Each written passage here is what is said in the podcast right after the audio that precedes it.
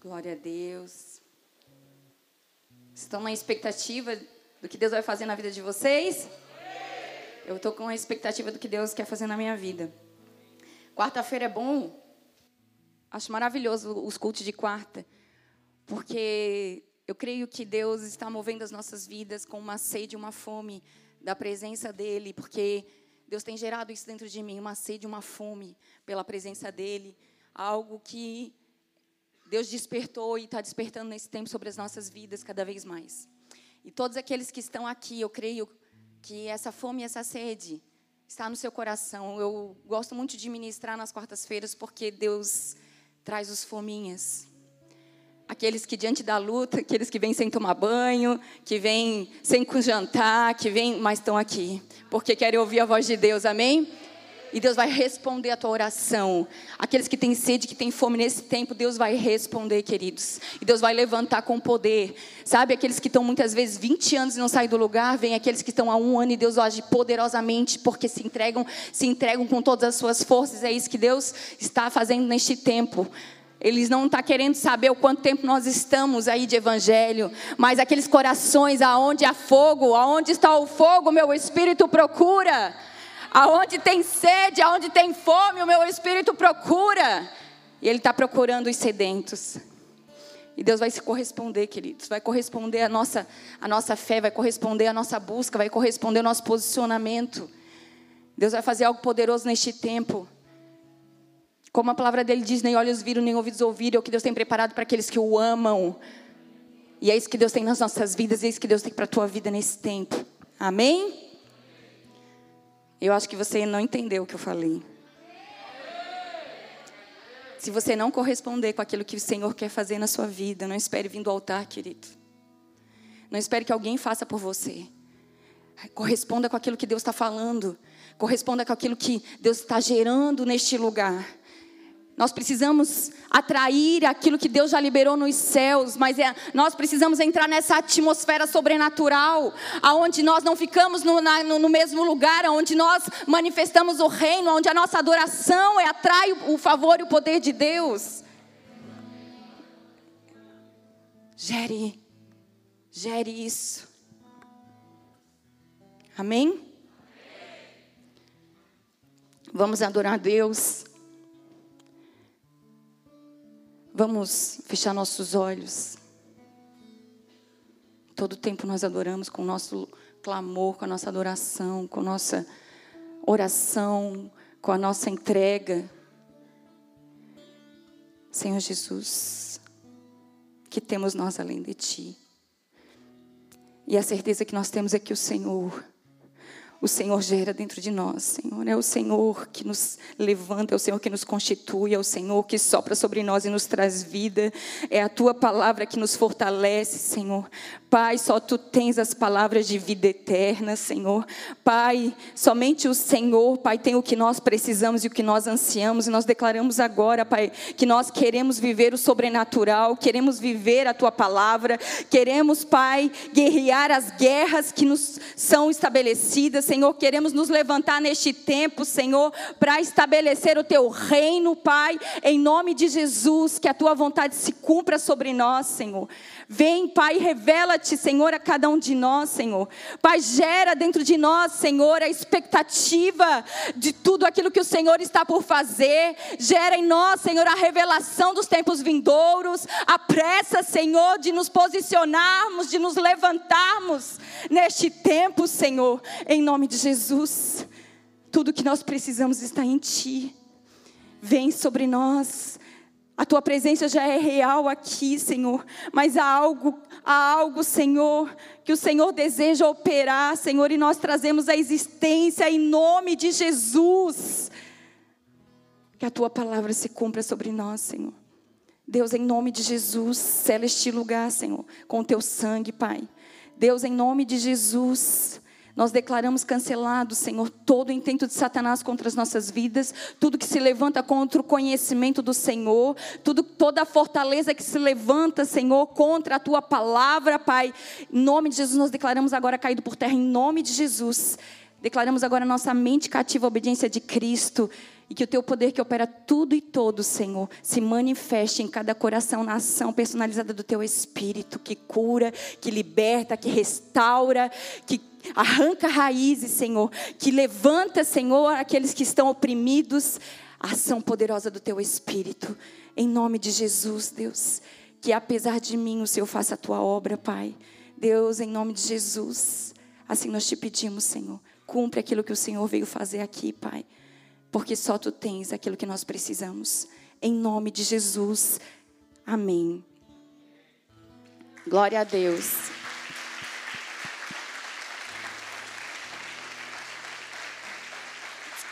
Aleluia.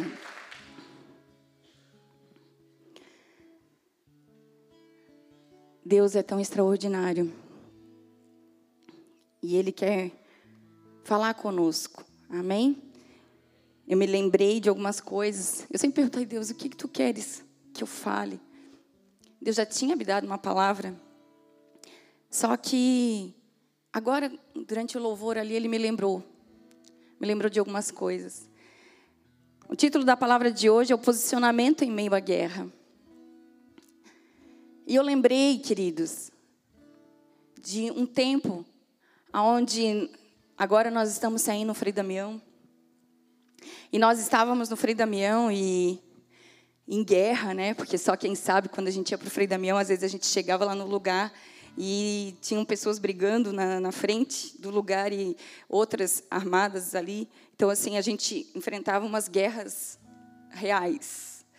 E aí, um dia, teve dias que a gente chegava ali e a coisa estava acontecendo, a briga acontecendo, e a gente olhava para aquela condição sem saber o que fazer sem saber como agir diante daquela situação que a gente estava enfrentando, porque, na verdade, era uma guerra natural, mas também uma guerra espiritual que estava se travando.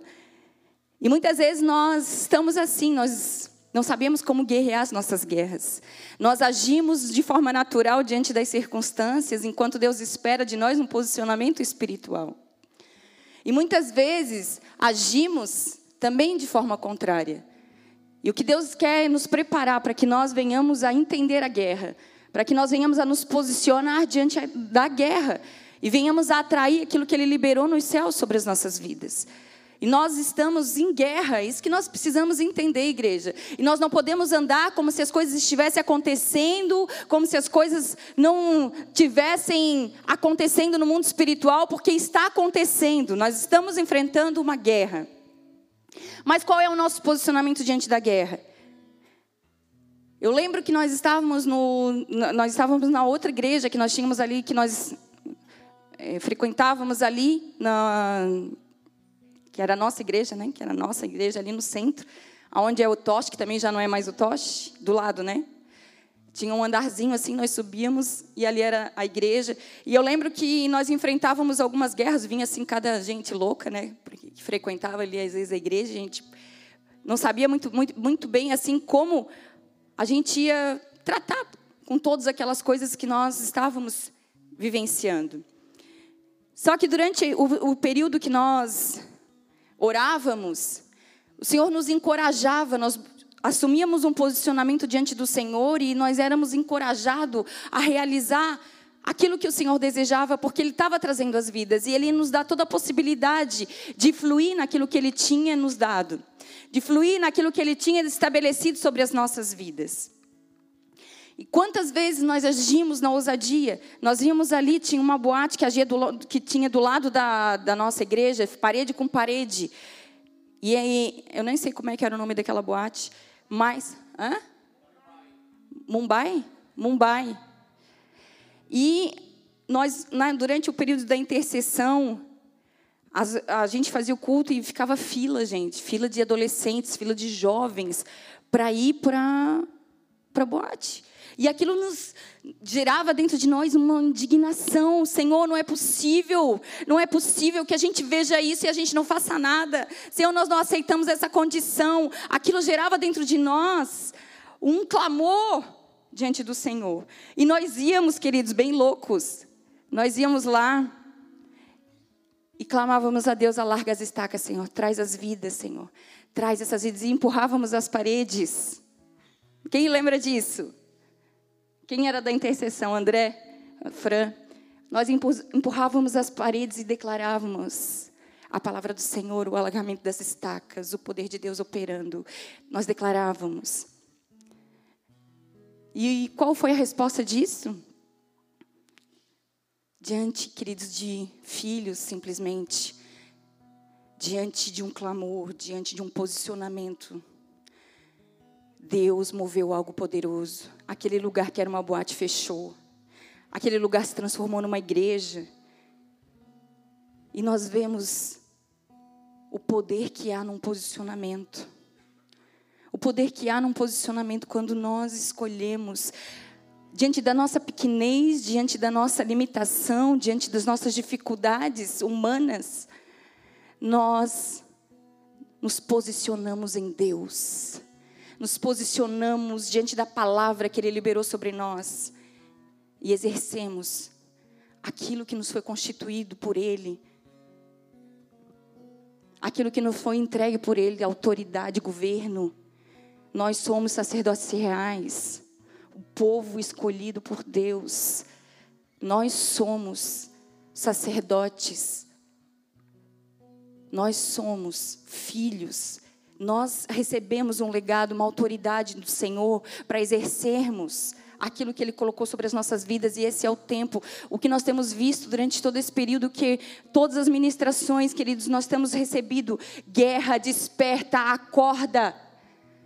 Nós temos recebido ministrações em cima de ministrações sobre um posicionamento que nós precisamos ser para sair da nossa condição natural e entrarmos num novo tempo da parte de Deus. E esse tempo está chegando e nós precisamos agir com um posicionamento diante de todas as guerras, diante de todas as circunstâncias, diante de todas as coisas que nós estamos vivendo.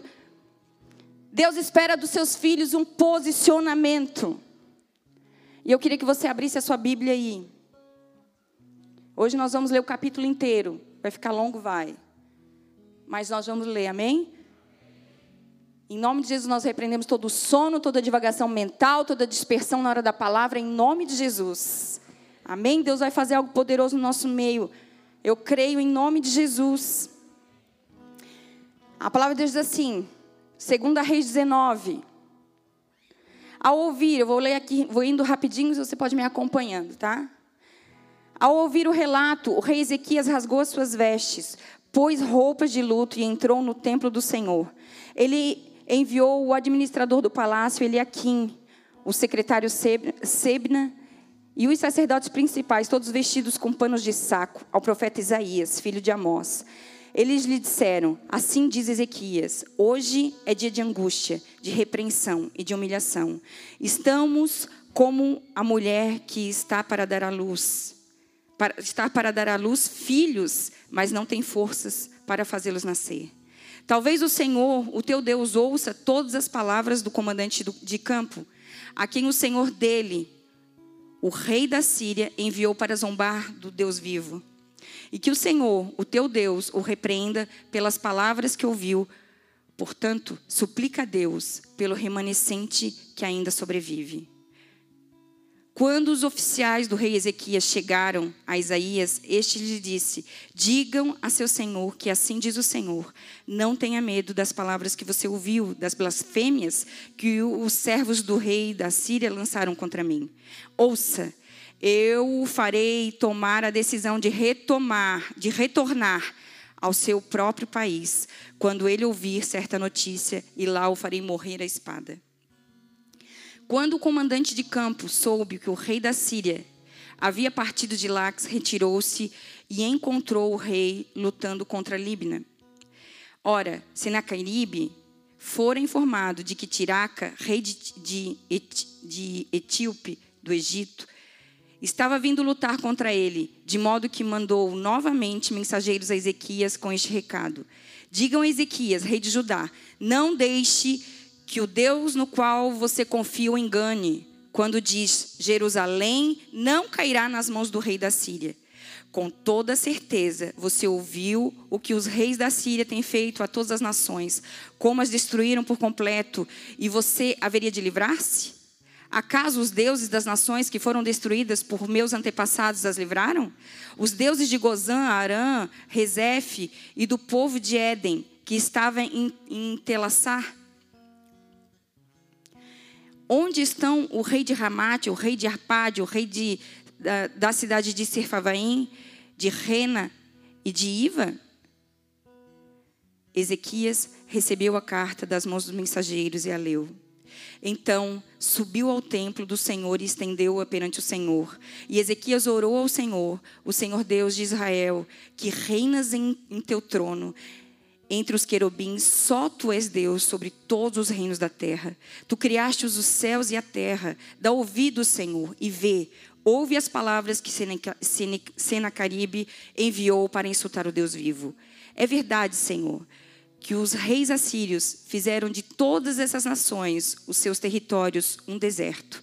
Atiraram os deuses delas no fogo e os destruíram, pois não eram deuses, eram apenas madeira e pedra moldadas por mãos humanas.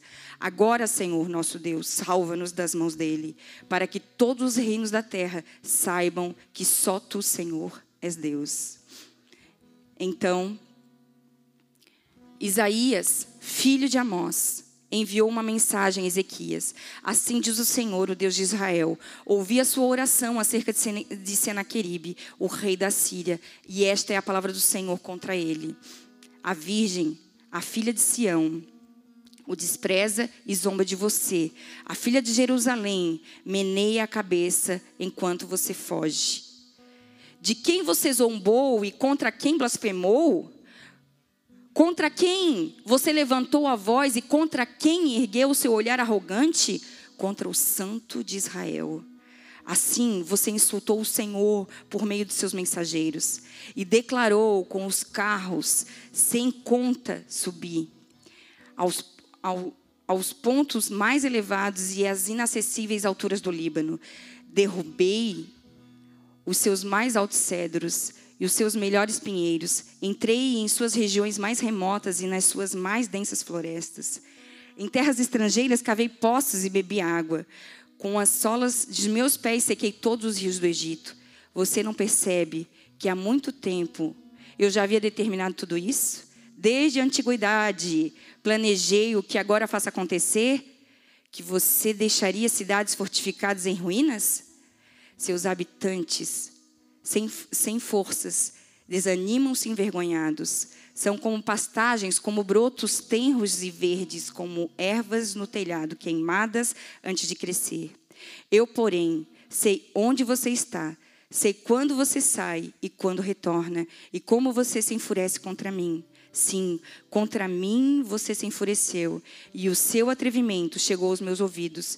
Por isso, porei o meu anzol em seu nariz e o meu freio em sua boca, e o farei voltar pelo caminho por onde você veio. Você, Ezequias, darei este sinal. Neste ano, vocês comerão do que crescer por si, e no próximo, o que daquilo brotar. Mas no terceiro ano, semeiem e colham, plantem vinhas e comam o seu fruto. Mais uma vez, um remanescente da tribo de Judá sobreviverá, lançará raízes na terra e se encherão de frutos dos seus ramos. De Jerusalém sairão sobreviventes e um remanescente do Monte Sião. O zelo do Senhor dos Exércitos o executará. Portanto, assim diz o Senhor acerca do rei da Síria: ele não invadirá essa cidade, nem disparará contra ela uma só flecha. Não a enfrentará com escudo, nem, com, nem construirá rampas de cerco contra ela. Pelo caminho por onde veio, voltará. Não invadirá esta cidade, declara o Senhor. Eu a defenderei e a salvarei por, por amor de mim mesmo e do meu povo e do meu servo Davi. Naquela noite, o anjo do Senhor saiu e matou 180 mil homens no acampamento assírio. Quando o povo se levantou na manhã seguinte, o lugar estava repleto de cadáveres. Então Senacaribe, rei da Síria, desmontou o acampamento e foi embora. Voltou para Nínive e lá ficou. Certo dia, enquanto ele estava adorando no templo seus deuses Ninroque, seus filhos, Adramaleque e Sarezer, mataram-no a espada e fugiram para a terra de Ararat. Amém? Glória a Deus. Texto longo, mas é importante nós olharmos toda a história do que precisamos entender. Nós vemos aqui o texto dividido em três momentos: a intimidação inimiga de Senaqueribe, né, o rei da Síria. Segundo momento, nós vemos uma rendição, um posicionamento, um clamor de Ezequias. E a resposta de Deus, no terceiro momento, a resposta de Deus diante das batalhas. E nós vemos que, embora Ezequias, né, ele fosse filho de Acás, que foi um rei muito um, um rei ímpio, um rei que fugiu do propósito de Deus, nós vemos que houve um posicionamento dele, mesmo filho de um rei, mesmo uma natureza de, um, de uma história difícil, de uma história ruim, de um, de um legado ruim, nós vemos o posicionamento de um homem, posicionamento de um rei diante das circunstâncias. Posicionamento dele como rei de Judá. Ele foi tido como um dos melhores reis de Judá. E a Assíria havia capturado várias cidades de Judá. Nós vemos no capítulo 18 do texto que a Síria já tinha capturado várias cidades de Judá e veio contra Jerusalém. E isso intimidou intimidou o, o rei Ezequias. E eles vieram e pediram um valor para que ele não invadisse Jerusalém. E ele, intimidado diante daquelas circunstâncias, ele foi lá e entregou o valor, porque o objetivo dele era o que era, queria, ele queria uma falsa paz, uma pseudo paz. Ele achava que entregando valor para o rei Senaqueribe, ele poderia estar em paz não seria atacado. A guerra cessaria e ele não seria e o povo não seria atacado. E para que ele pudesse dar o valor, ele teve que entregar os tesouros do templo. Então ele entregou o ouro e a prata que estavam lá. E o que nós vemos? Que quando nós não estamos posicionados para viver o propósito de Deus, nós somos levados pelas circunstâncias e entregamos o que de valor Deus nos entregou. Muitas vezes nós sabemos aquilo que Deus tem nos dado, mas uma pseudo paz, para que a gente possa viver uma pseudo paz, para que a gente possa não enfrentar as guerras, nós temos muitas vezes sucumbido à voz do maligno, sucumbindo aos ataques de Satanás contra as nossas vidas, sucumbido a, a, a toda artimanha que ele tem de nos enredar para nos trazer para uma pseudo-paz, porque se está tudo bem comigo, está tudo bem. Se, não, eu, eu, eu quero é viver em paz, eu não quero ter que enfrentar guerras, eu não quero ter que correr o risco. E o que Deus está nos mostrando é que essa pseudo-paz está muitas vezes nos levando a sucumbir diante de circunstâncias, de posicionamentos que Ele espera de nós. A sucumbir diante das afrontas de Satanás, nós estamos sucumbindo. E não nos posicionamos diante de tudo aquilo que Deus tem nos entregado. Porque é fato, queridos, nós estamos em guerra. Você não pode pensar que você não vai participar disso. Que isso não vai, não vai tocar você, não vai alcançar você, porque a guerra sim vai alcançar as nossas vidas. Você pode até tentar não, não querer enfrentar as guerras, você vai sucumbir, mas ela vai te alcançar de qualquer forma. Agora, o que vai fazer a diferença é o posicionamento que nós vamos ter diante dela. Porque nós estamos sim em guerras ideológicas, nós estamos enfrentando guerras contra a família, as nossas guerras pessoais, contra as nossas emoções, contra a nossa mente. Nós estamos enfrentando guerras financeiras, nós sabemos o que nós temos passado, sabemos o que temos, a situação que nosso país tem enfrentado. Nós estamos vivendo, sim, guerras emocionais. Diante de tudo isso, porque nós vemos o que? Fomos colocados todos dentro de uma casa durante o período de um ano. O medo assolou toda a população. Muitos não queriam vir para culto, não sabíamos como íamos fazer. Nós sabemos que essa guerra ainda nós estamos enfrentando. Guerras. Nós não podemos achar que isso não vai nos atingir. Agora, guerra sobre vacina. É guerra em cima de guerra. Você é obrigado a fazer, você é obrigado a agir, você é obrigado. Nós estamos enfrentando uma guerra. E é guerra em cima de guerra, e guerra em cima de guerra. E como nós vamos fazer? Deus espera um posicionamento de nós. Porque Ele é conosco, Ele é conosco em todas as guerras que nós vamos enfrentar. O que vai fazer a diferença é o nosso posicionamento. Se nós enfrentamos ou se nós recuamos. Porque se nós quisermos agir da nossa maneira, se nós quisermos agir recuando, achando que ela não vai nos, assolar, o importante é que as coisas não, me, não se acheguem na minha tenda. Nós vamos guerrear a guerra no nosso braço. Mas se nós nos posicionarmos, quem vai à frente dessa guerra é o Senhor dos exércitos. Ele peleja por nós. Glória te damos, Jesus.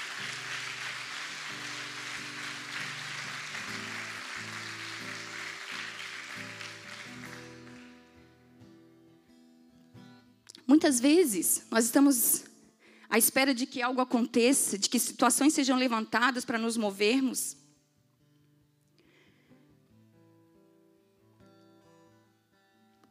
Mas Deus espera um posicionamento do seu povo. O conforto da nossa casa é muito bom, queridos. Né? O conforto, a segurança do nosso trabalho, andar numa pseudo-segurança, né, de viver a nossa vida, o nosso mundinho aqui, eu, meus filhos, a minha casa, né? Essa pseudo-segurança é muito boa, não é verdade? O importante é que a minha família está bem, a minha casa está bem, não é? Essa pseudo-segurança gera em nós, muitas vezes, um conforto, está tudo muito bem, né? Andar nas nossas próprias escolhas. Mas onde isso vai nos levar? Qual é a conquista que alcançaremos? Segurança? Ausência de lutas? Satisfação pessoal? Não. Apostasia. Ausência de fé, afastamento da fé. E é justamente essa guerra, queridos, que nós estamos enfrentando nós nos afastando da fé, que é isso que é o propósito de Satanás, para que ele nos afaste daquilo que é propósito de Deus sobre as nossas vidas. Basta que ele nos leve a essa apostasia. Distanciamento da fé. Distanciamento daquilo que precisamos, daquilo que Deus espera de nós. E se nós cedermos às situações, vamos ser consumidos por elas. A Síria não se contentou e mandou seus mensageiros, intimidando o povo de Judá, intimidando o rei, da, o rei de Judá, o rei Ezequias. Nós vemos lá no capítulo 18, ele já lançou uma intimidação. Ele falou lá no 2 Reis 18, 19 e 20: Em quem depositas essa confiança que alimentas? Tua estratégia e palavras vazias não não são poder suficientes para se vencer uma guerra. Em quem tens depositado a tua fé para te voltares contra mim? Ele foi intimidado por Senaqueribe. Ele foi intimidado pela Síria. E diante das intimidações, como ele correspondeu? A resposta de Ezequias, sabe qual foi? Buscar a Deus. A força necessária, a direção necessária. Ele sabia que ele tinha sucumbido ali, queridos, porque diante daquela situação que eles estavam enfrentando, que eles, a, a Síria estava vindo contra eles. Ele já sabia de que ele já tinha tomado os territórios, estava vindo contra Jerusalém, ele estava preocupado e ele preferiu entregar o recurso, entregar o tesouro para não ter que enfrentar a guerra, queridos. Ele sabia que ele tinha sucumbido ali. Só que diante de, dessas afrontas, ele se posicionou. Ele disse que como ele estava se sentindo, mas ele se posicionou. Ele foi buscar no Senhor. Ele já sabia que tudo aquilo tinha acontecido, mas ele não queria mais ver aquilo. Então ele foi buscar o Senhor. Foi buscar aquilo que Deus tinha. E em resposta aos, aos ataques inimigos, diante de tamanha aflição, Ele deixou as suas vestes reais e vestiu o pano de saco. Prostrou-se com o rosto em terra e rogou a Deus que o ajudasse, porque ele não podia esperar outro socorro a não ser de Deus. Ele sabia que a ajuda não viria de outro lugar a não ser de Deus. E nós vemos no, no, no versículo 3, assim diz Ezequias: Este, este dia é dia de angústia, de disciplina e de opróbio, porque os filhos são chegados à hora de nascer e não há força para dá-los à luz. Nós vemos que ele estava entendendo o que tal eles estavam vivendo. Era tempo de humilhação, um tempo de disciplina. Era um tempo de lamento, um tempo de pranto, um tempo de entrega. E ele estava dizendo que ele não conseguia, sabia, sabia que os filhos são chegados à hora de nascer, mas eles não tinham força para gerar isso. Não tinha forças para dar luz. E o que nos mostra que ainda que o povo escolhido tivesse sendo levantado, ele estava dizendo, sabe o quê? Ele não tinha força de enfrentar. Ele não podia enfrentar na sua força. Ele não podia enfrentar. Ele sabia que havia uma limitação, ele sabia. E é justamente o propósito de Deus preparar e fortalecer o seu povo. Preparar e fortalecer o seu povo. Deus usa as circunstâncias para nos disciplinar, mas também mostra quem Ele é através delas. Você pode até estar vivendo, queridos, circunstâncias, dificuldades, disciplina de Deus. Mas saiba que Deus vai usar isso em teu favor, vai te ensinar e mostrar o poder e a glória dele através dessa circunstância. Não é em vão. Deus não castiga os seus filhos, Deus disciplina aquele, todos aqueles que Ele ama.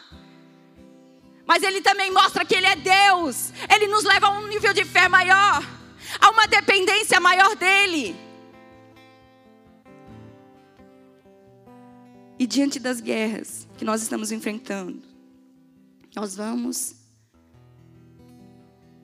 Nós vemos que Deus espera de nós uma atitude. Deus espera de nós um posicionamento. Tanto faz, não é tanto faz, queridos. Nós não podemos andar como se as coisas não estivessem acontecendo. Nós não podemos andar como se Deus não estivesse falando conosco. Como se Deus não esperasse de nós um posicionamento diante das circunstâncias, que Ele espera de mim, de você, posi um posicionamento para que Ele venha em nosso favor, para que Ele haja em nosso favor, para que Ele se manifeste, para que o poder e a glória dele se manifeste. Ele espere um posicionamento do seu povo. Nós não podemos deixar a nossa alma, nossa mente, nossa vontade, nossas emoções determinarem a guerra. Temos um propósito que não está baseado em escolhas humanas, escolhas pessoais, mas num alinhamento que precisamos ter com o propósito de Deus, o alinhamento que precisamos ter com a vontade de Deus. Porque é isso que vai nos levar à vitória. Só que nós vemos que, que muitos estão sendo vencidos. Muitos têm paralisado, muitos têm apostatado. Por quê? Estão sendo vencidos, perderam as forças, porque estão guerreando no âmbito natural, emocional, perderam as forças. E muitas vezes vamos assim andando, perdemos as forças, não queremos mais guerrear, não queremos, não assumimos um posicionamento, estamos fracos espiritualmente e não buscamos ajuda. Estamos fracos espiritualmente, mas não damos o braço a torcer para o Senhor. Não reconhecemos diante dele onde eu me perdi, Senhor. Traz de volta ao lugar onde eu me perdi. Me traz de volta ao lugar, Senhor.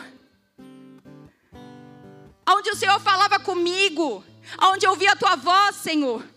Onde tu eras a minha força e a minha esperança.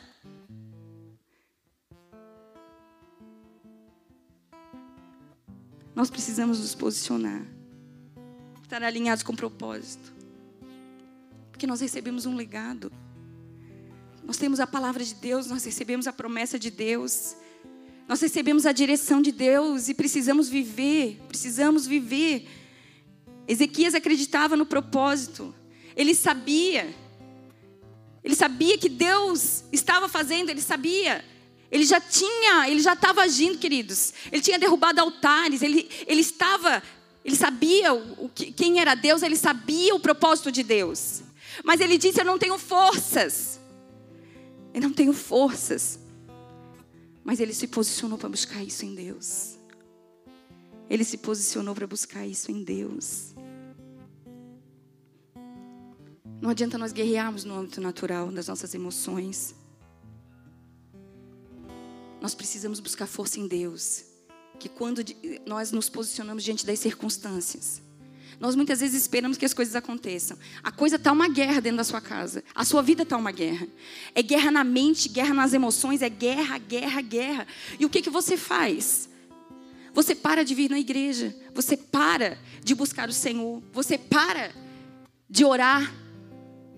E é justamente o posicionamento que o Senhor espera de você.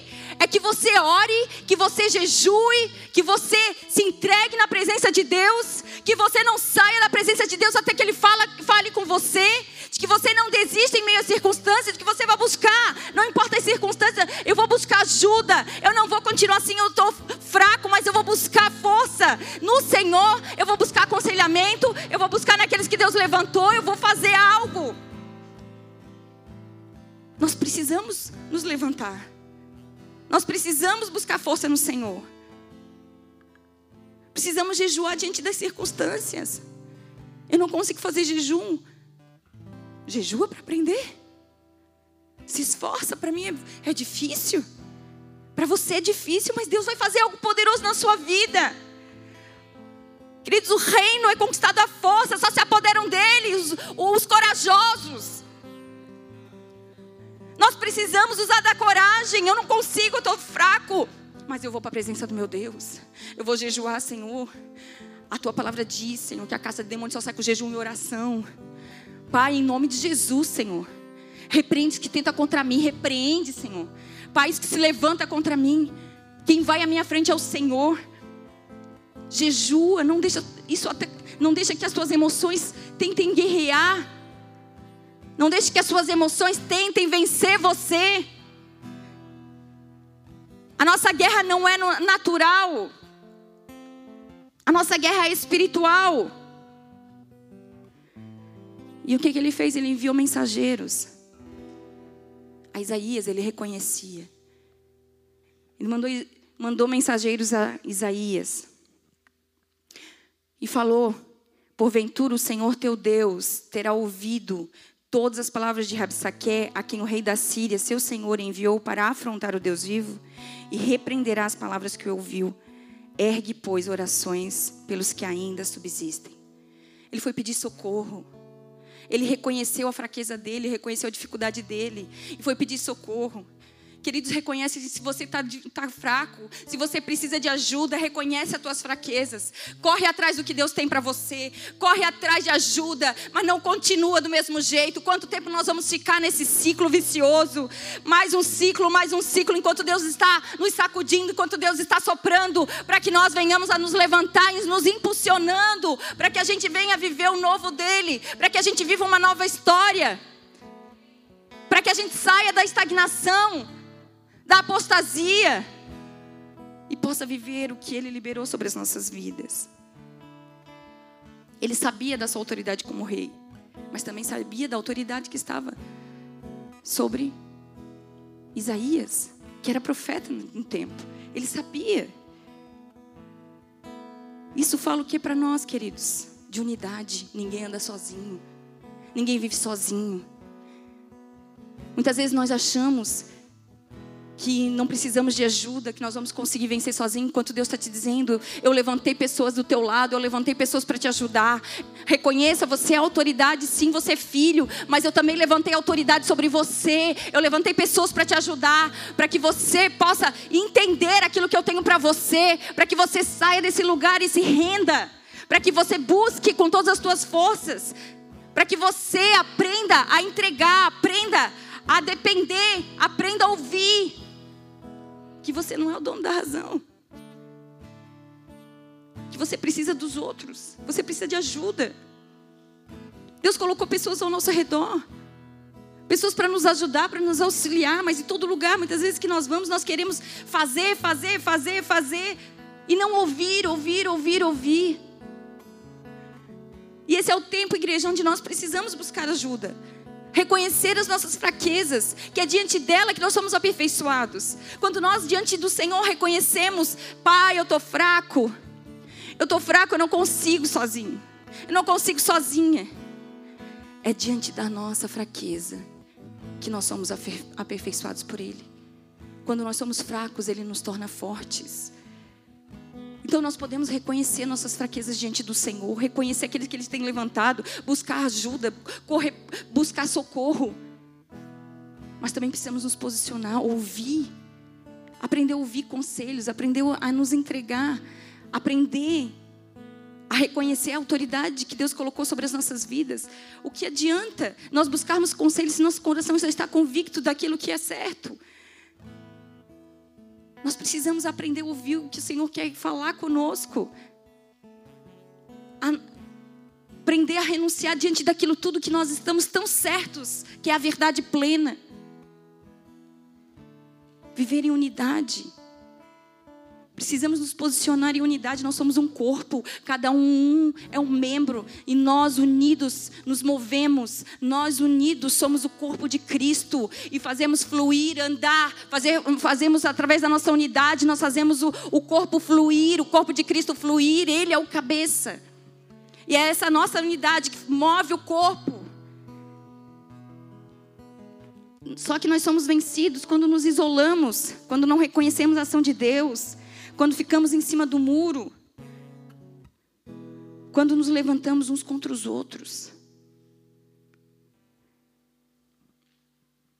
E ao invés de, muitas vezes, ao invés de nos entregarmos àquele que pode fazer todas as coisas, nós fugimos, nós falamos, nós queremos achar uma razão para aquilo que nós estamos sentindo. Enquanto Deus quer só a nossa entrega, queridos.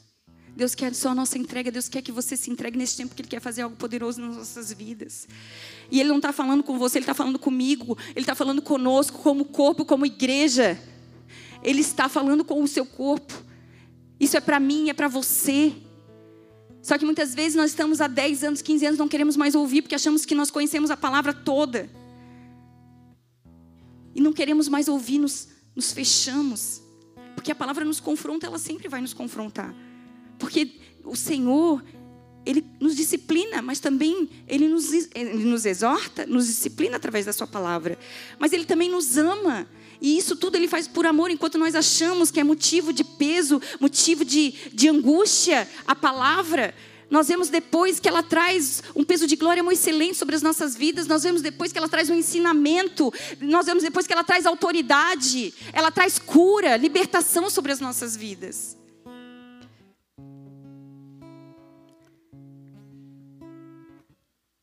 Isaías mandou os oficiais fossem ao profeta Isaías. Pediu para que oferecesse sacrifício. E pediu para ter compaixão do seu povo. Isso quer dizer, queridos, que ele foi pedir para que o orgulho fosse abatido. O orgulho que dava legalidade àqueles inimigos. O que tem dado legalidade aos inimigos? O que ao nosso redor, diante de todas as batalhas que nós temos enfrentado, o que tem sido alimento para os nossos inimigos? O que eles têm conseguido, qual lugar que eles têm conseguido para ter legalidade? Qual é a legalidade que eles têm sobre as nossas vidas? Nós precisamos o quanto antes reconhecer o que tem orgulhado nosso coração, o que nos faz nos defender, deixar as coisas de Deus, impedido que o Espírito Santo quebrante o nosso coração com arrependimento. Porque o nosso arrependimento, ele traz perdão, traz cura, traz restauração sobre as nossas vidas. Faz cessar a legalidade do inimigo de atingir a nossa vida espiritual, atingir a nossa alma, as nossas emoções, a nossa mente. Uma coisa é a guerra que nós enfrentamos, queridos. A guerra que nós vamos precisar enfrentar. Uma coi outra coisa é o inimigo encontrar lugar para nos atingir. Lugar para atingir a nossa mente, a nossa alma, as nossas emoções e obter vitória sobre nós. E é essas brechas que nós precisamos fechar na nossa vida, é essas legalidades que ele tem de se apoderar dessas áreas da nossa vida que nós precisamos fechar, que nós precisamos entregar para o Senhor, que nós precisamos nos arrepender, que nós precisamos obter o perdão do Senhor, que nós precisamos entregar para que Deus possa agir nas nossas vidas. Porque quando a igreja se arrepende, Deus age. E quando Deus age, Ele produz vida, Ele produz alegria, prosperidade, vida, caráter aprovado, integridade. Isso traduz também cura, prosperidade, libertação.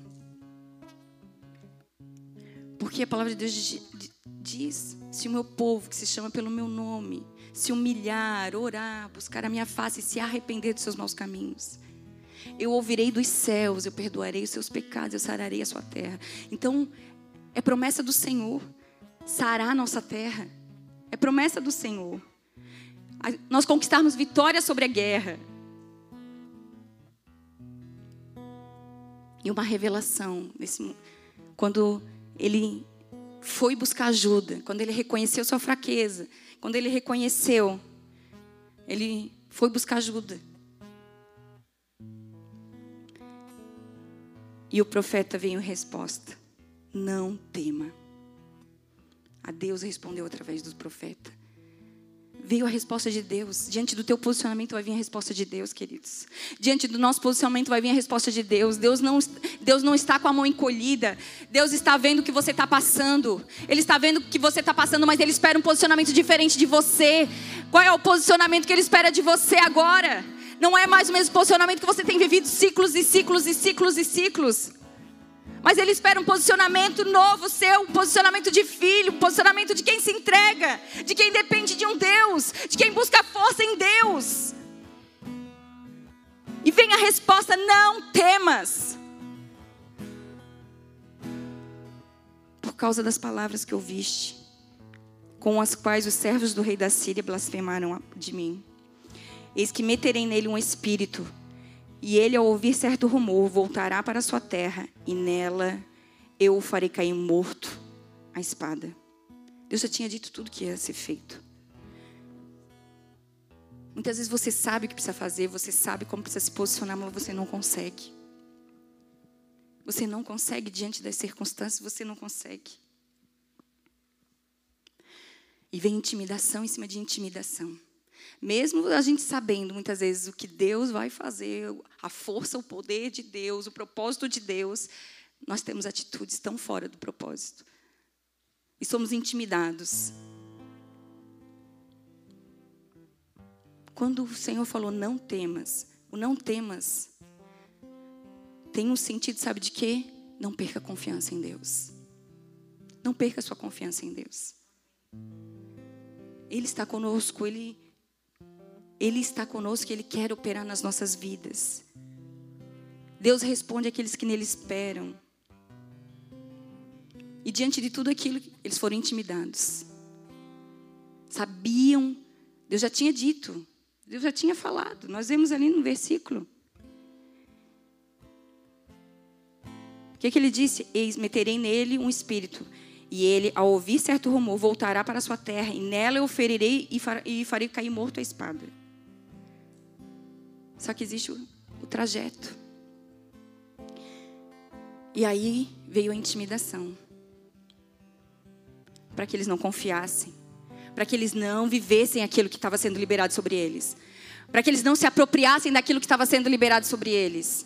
Toca na pessoa que está do teu lado e diz assim: se apropria na palavra de Deus. Se apropria da palavra de Deus.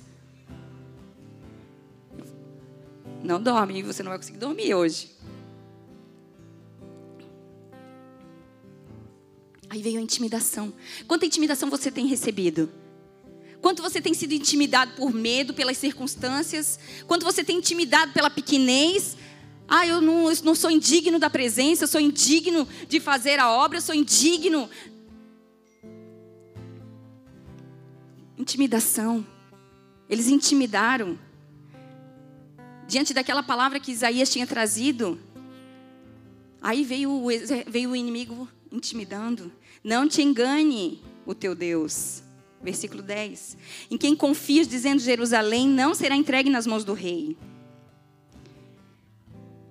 Não será entregue nas mãos do rei da Síria. Já tens ouvido o que fizeram os reis da Síria a todas as terras, como as destruíram totalmente, e crês tu que te livrarias? As intimidações, os medos, as circunstâncias sempre vão vir. Nós estamos em guerra, queridos. Mas não desista. Não endureça o seu coração. Não pare de lutar. Não pare de lutar. Você pode estar fraco, você pode estar prostrado, mas busca força no Senhor.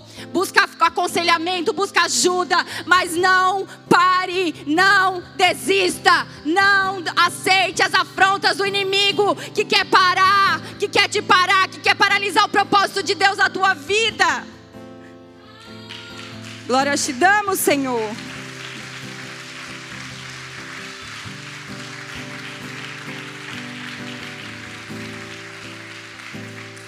Precisamos usar as armas que Deus nos deu, elas são poderosas em Deus. Elas não são naturais, elas não são carnais, elas são poderosas em Deus para destruir fortalezas.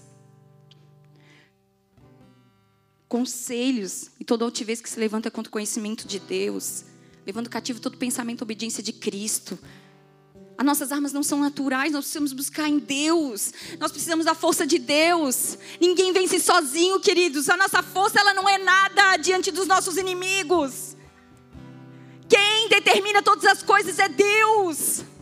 Nós não somos atingidos por causa do sangue do Cordeiro que está sobre nós. É o sangue que nos esconde. Nós precisamos entender que tudo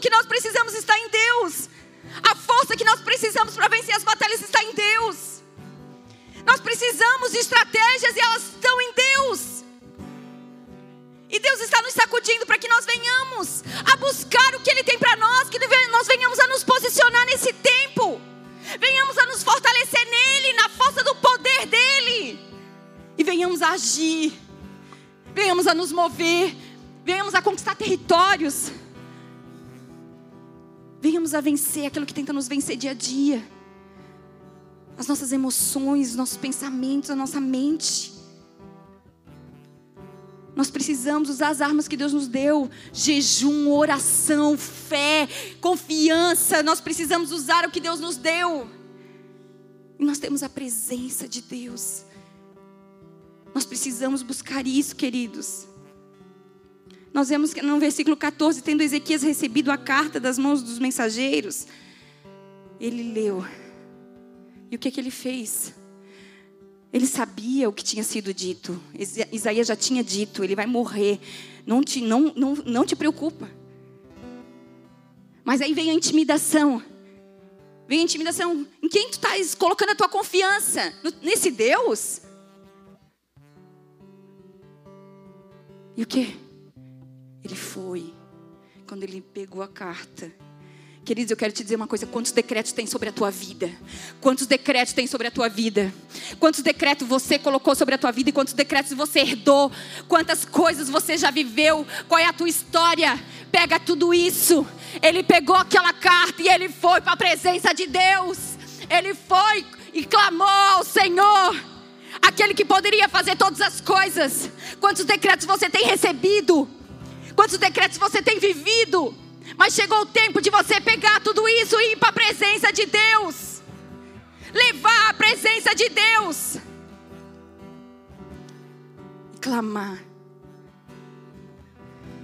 Porque sem assumir um posicionamento diante das guerras nós não vamos alcançar vitória. O que você tem feito diante de tudo aquilo que tem falado de você, diante de todas as circunstâncias que têm acontecido ao teu redor, diante de todas as, as doenças, diante de todas as mortes, diante de todas as circunstâncias, diante de toda a falta de recurso, diante de todos os decretos, você não vai conseguir, você é um derrotado. Diante de todas as coisas que você tem ouvido, o que é que você tem feito? Deus espera um posicionamento diante da guerra. Quando você pega tudo isso vai para a presença de Deus e vai clamar, Senhor, eu estou sem força, mas tu és a minha força. É tu que muda histórias, que tu que muda decretos, o Senhor que muda as circunstâncias, o Senhor muda todas as coisas.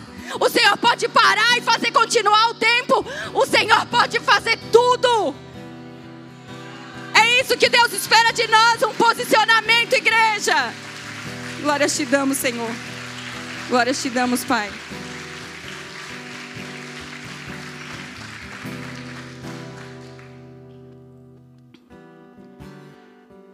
Nós não podemos mais viver em círculos. Nós precisamos crescer em Deus, desenvolver a nossa vida espiritual. Não é só trabalhar, queridos. Não é isso que determina nosso crescimento espiritual, é a nossa entrega diante de Deus. E nós precisamos crescer, desenvolver a nossa fé. A palavra de Deus diz lá em Efésios 4,14. O propósito é que não sejamos mais como crianças levados de um lado para o outro pelas ondas, nem jogados para cá e para lá por ventos de doutrina e pela astúcia e esperteza de homens que induzem ao erro. Antes, seguindo a verdade em amor, cresçamos em tudo naquele que é a cabeça, Cristo. Dele todo o corpo ajustado e unido pelo auxílio de todas as juntas, cresce e edifica-se a si mesmo em amor, na medida em que cada uma parte realiza a sua função. Cada um tem a sua função no reino, nós precisamos crescer em Deus. Nós precisamos buscar em Deus, não podemos ser levados pela qualquer sorte de doutrina para lá e para cá. Ah, porque isso, porque aquilo, porque aquele outro. Precisamos buscar em Deus o que Deus tem para nós nesse tempo. Precisamos nos posicionar diante daquilo que Deus tem falado a nosso respeito. Nós precisamos viver o que Deus tem estabelecido sobre nós. Por isso que Deus espera de nós esse posicionamento, porque Ele quer vir em nosso favor, queridos. A guerra não é sua. Ele se levanta nas nossas guerras. A guerra que Ele nos coloca, quem peleja é Ele. É Ele que peleja por nós. Nós precisamos romper, desenvolver a nossa fé, crescer em tudo naquele que é o cabeça, Cristo. Seguir a verdade em amor. Deus é amor, queridos. Deus é amor e Ele nos ensina a amar. Ninguém ama por si mesmo. Quem nos ensina é o Espírito Santo a amar. Quando nós somos cheios desse amor, nós, nós conseguimos expressar isso. Deus é amor e esse amor nos faz não endurecer o, nosso coração. Porque esse amor não precisa mais ter razão. Quando nós entendemos, nós deixamos as coisas, deixamos que o Senhor toque essas áreas da nossa vida, porque o, quando nós entendemos esse amor, nós não endurecemos o coração. Não tem problema. Nós sabemos quem está no controle. O amor serve para purificar as nossas intenções. Para que a gente não faça por fazer, para que a gente entenda aquilo que a gente está fazendo, o amor do Pai pelas vidas, o amor do Pai pela obra, o que foi estabelecido sobre nós, que Cristo morreu, Ele entregou a sua vida, Ele foi cuspido, Ele foi violado, ele foi tocado, ele foi, ele foi repreendido por muitos, ele foi esquecido, ele foi deixado de lado, ele foi cuspido por nós. Ele recebeu a minha coroa e a tua de espinhos, mas ele nos deu a coroa da vida. Esse amor que nos alcançou, queridos. Foi esse amor que nos alcançou, o amor, o amor do Pai. Não existe amor maior do que esse. Nós precisamos nos mover nesse amor, o amor que se importa, o amor que se entrega, o amor que renuncia, o amor que não visa seus próprios interesses, mas tudo suporta, tudo crê. Nós precisamos viver esse amor.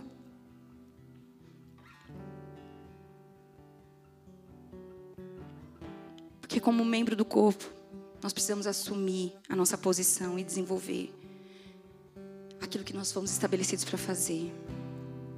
Nós precisamos assumir, nós precisamos enfrentar. Nós precisamos guerrear. Guerrear, eu sei que não é fácil, queridos. Cada vez que vem uma batalha diferente. Eu vou dizer para vocês que é um cansaço. É algo que tenta assim me parar. É isso é natural, vai tentar nos parar, mas qual é o nosso posicionamento diante das circunstâncias? Algo novo para ser liberado, algo novo para ser liberado. Não vai ser fácil, não, vai exigir uma entrega maior de você, vai exigir uma renúncia maior de você, vai exigir, mas Deus sabe o que ele tem para você ali na frente. E o que ele espera de você é um posicionamento. Ah, eu tô sem força, Senhor, mas eu sei que tu és a minha força. Aí você vai jejuar, você vai buscar a presença de Deus, você vai buscar como você não estava acostumado a buscar, você vai buscar mais mais do que você estava acostumado a buscar. Você vai se entregar mais do que você estava acostumado a se entregar. E também Deus vai falar, queridos. Vai vir a resposta de Deus sobre nós. Vai vir a resposta de Deus sobre nós. Vai vir nesse tempo, vai vir a resposta de Deus sobre nós. Não é em vão, não é em vão. As guerras tentam nos parar. Por quê? Porque a autoridade está sobre nós. A autoridade está na mão dos filhos.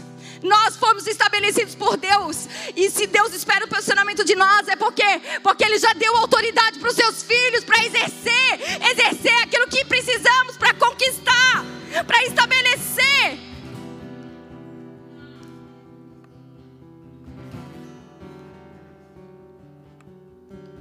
Mas muitas vezes nossos argumentos saem nos paralisados.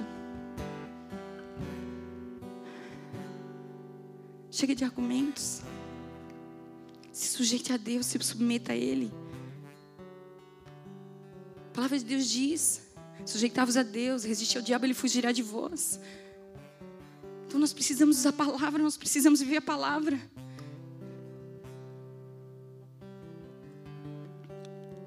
A resposta de Deus ao clamor de Ezequias: Eu te ouvi. Eu te ouvi. O teu posicionamento vai atrair o favor de Deus, queridos. O teu posicionamento vai atrair a resposta de Deus, vai, Deus vai te ouvir, eu te ouvir. Deus vai te ouvir diante do teu posicionamento.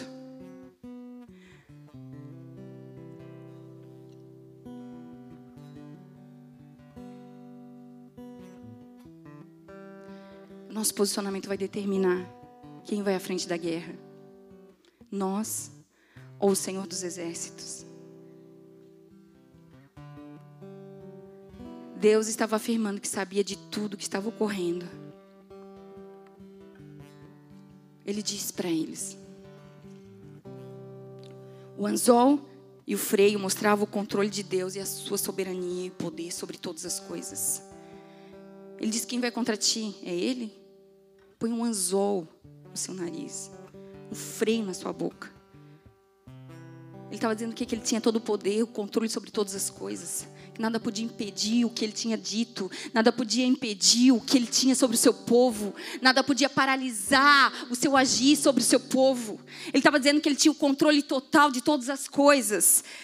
E é isso que Deus está dizendo, ele não perdeu o controle. Diante de tudo que nós temos vivido, igreja, ele não perdeu o controle. Ele está levantando um povo que não desistirá em meio às guerras, mas assumirá sua posição andará por fé e não por vista. Ele está levantando um povo, queridos, que não desiste em meio às guerras, que não paralisa, que não há Covid que possa paralisar, que não há doença nem enfermidade, que não há nada que nos paralise, que não há decretos, não há histórias que nos paralise, não há nada que paralise o seu povo. Quando ele se posiciona em Deus, quando ele se posiciona em Deus e ele deu um sinal Deus é extraordinário, Ele deu um sinal. Eu sou com vocês, sou contigo. Versículo 29. Isto te será por sinal: este ano se comerá o que espontaneamente nascer, e no segundo ano o que daí proceder, e no terceiro ano, porém, semeai, colhei, plantai as vinhas e comei os seus frutos. Deus prometeu que os alimentaria por dois anos, fazendo a semente que já tinha sido plantada naturalmente produzir as colheitas. Queridos, que Deus está falando? Que o nosso posicionamento nós veríamos a mão de Deus trazendo a colheita, a colheita sobre tudo aquilo que nós já vivemos, sobre tudo aquilo que nós já passamos. Ele ia trazer a colheita, a colheita que viria dele, nós veríamos o sobrenatural dele. Deus está falando, queridos, que nós viveríamos o extraordinário, até aquilo que nós mesmos não produzimos. Ele traria sobre nós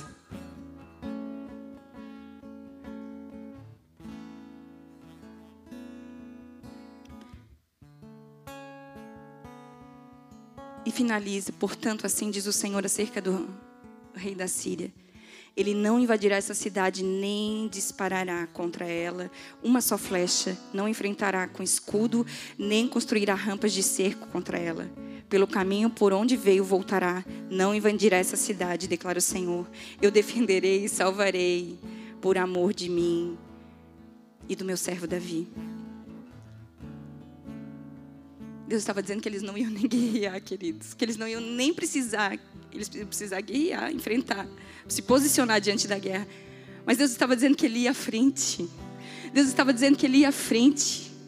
Deus estava dizendo, sabe o que? Quem está pelejando sou eu. Vocês só precisam se posicionar, porque quem vai enfrentar tudo isso sou eu.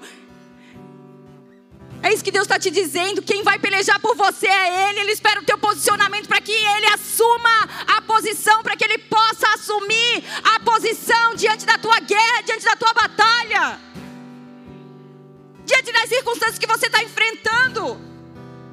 Ele espera um posicionamento seu, para que Ele venha com poder sobre a tua vida, sobre a tua casa. Porque na guerra que Ele nos coloca, Ele é o general. Ele é o general, queridos. O nosso posicionamento é que vai determinar a vitória. Nós precisamos nos impulsionar, nós precisamos enfrentar, nós precisamos nos posicionar que Deus colocou no meu coração. O que determina a vitória não é a quantidade de pessoas, nem a estratégia de batalha, nem o poder bélico, mas quem está à frente da guerra. Quem é que está à frente da guerra? Não desista da guerra, não saia da sua posição. Assume o teu posicionamento em meio à guerra, assume a tua posição, assume a tua posição. Deus vai fazer grandes coisas no nosso meio. Aquilo mesmo que nós não sabíamos pedir, é isso que Ele vai fazer sobre as nossas vidas. Aquilo que nós não poderíamos pensar que poderíamos alcançar, é isso que Ele vai fazer sobre as nossas vidas nesse tempo. Quando nós nos posicionamos, queridos, Deus faz. Quando nós nos posicionamos, Ele assume a guerra, Ele assume a nossa batalha. Isaías 41, 10. O Senhor diz: Não temas, porque eu sou contigo, não te assombres, porque eu sou o teu Deus. Eu te fortaleço, eu te ajudo, eu te sustento com a minha destra fiel. Eis que envergonhados e confundidos serão todos os, os que estão indignados contra ti, serão reduzidos a nada. E os que contendem contigo perecerão. Aos que pelejam contra ti, buscá-los-ás, porém não os acharás, serão reduzidos a nada, a coisa nenhuma, a, a coisa de nenhum valor os que fazem guerra contra ti, porque o Senhor teu Deus te tomo pela tua mão direita e te digo: não temas. Não temas, sabe o que Deus estava dizendo? Põe a tua confiança no Senhor. Põe a tua confiança no Senhor. Não ande pelas tuas forças, põe a tua confiança no Senhor. Não temas. Eu te tomo pela, minha, pela tua mão direita. Não temas, eu te ajudo. Senhor estava dizendo que filho, vem cá, eu vou te conduzir. Ele estava dizendo que ele ia pegar pela tua mão e ia te conduzir por aquilo que você precisa fazer, para o propósito que ele tem sobre a tua vida. Ele ia ser a tua força, a tua direção. É isso que ele está dizendo para nós. E naquela noite, queridos, naquela noite, o anjo do Senhor saiu e matou 185 mil homens no acampamento assírio. Um anjo. Um anjo. Matou 185 mil homens. Deus guerreou. Ele é o Senhor da guerra. Ele é o Senhor dos exércitos. Ele vai à nossa frente quando nós nos posicionamos. Quem peleja por nós é o Senhor dos exércitos. Quando nós nos posicionamos, é Ele, é Ele que se levanta em nosso favor, queridos.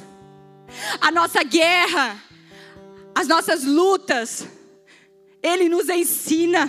Ele só espera o posicionamento. Ele espera o posicionamento da sua igreja e por isso que ele está nos movendo, porque esse é um tempo profético sobre as nossas vidas. Ele quer que nós venhamos a desfrutar do sobrenatural dele. Você já está cansado do natural e ele tem impelido você a isso, porque você não pode mais viver isso que você tem vivido, algo mais de Deus para a tua vida, algo mais que precisa, precisa você viver, algo mais que Deus liberou sobre você. Mas Deus espera um posicionamento do seu povo, queridos.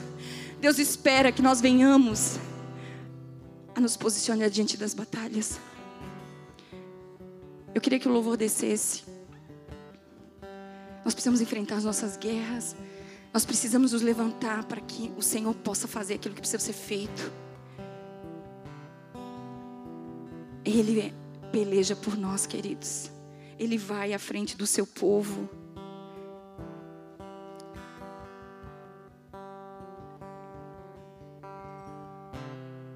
Deus tinha dito: Ele não invadirá a cidade, nem disparará contra ela nenhuma flecha.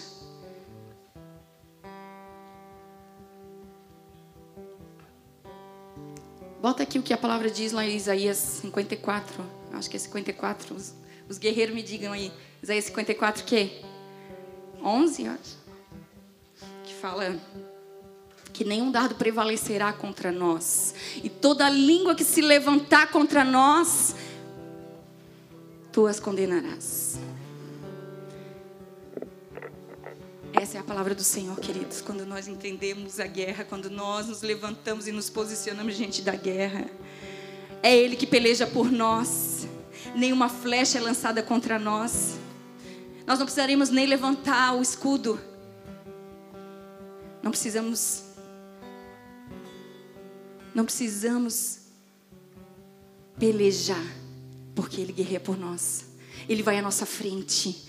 Ele vai à nossa frente, Ele luta por nós, Ele luta por nós e faz voltar os nossos inimigos. Porque Ele nos defende, Ele nos salva. Esse é o amor dele por nós, queridos. Mas só que é o tempo de se posicionar, é tempo de herdar, é tempo de posicionamento que Deus espera da igreja. Qual é a tua resposta diante de tudo isso que Deus tem te dado? Qual é a tua resposta diante de tudo aquilo que você, Deus tem falado? Qual é a tua resposta? Nós não podemos mais viver as mesmas coisas. Há algo novo da parte de Deus, nós não podemos mais permanecer no mesmo lugar. Há algo novo da parte de Deus. Quanta fome, quanta sede você tem. Qual é o teu posicionamento?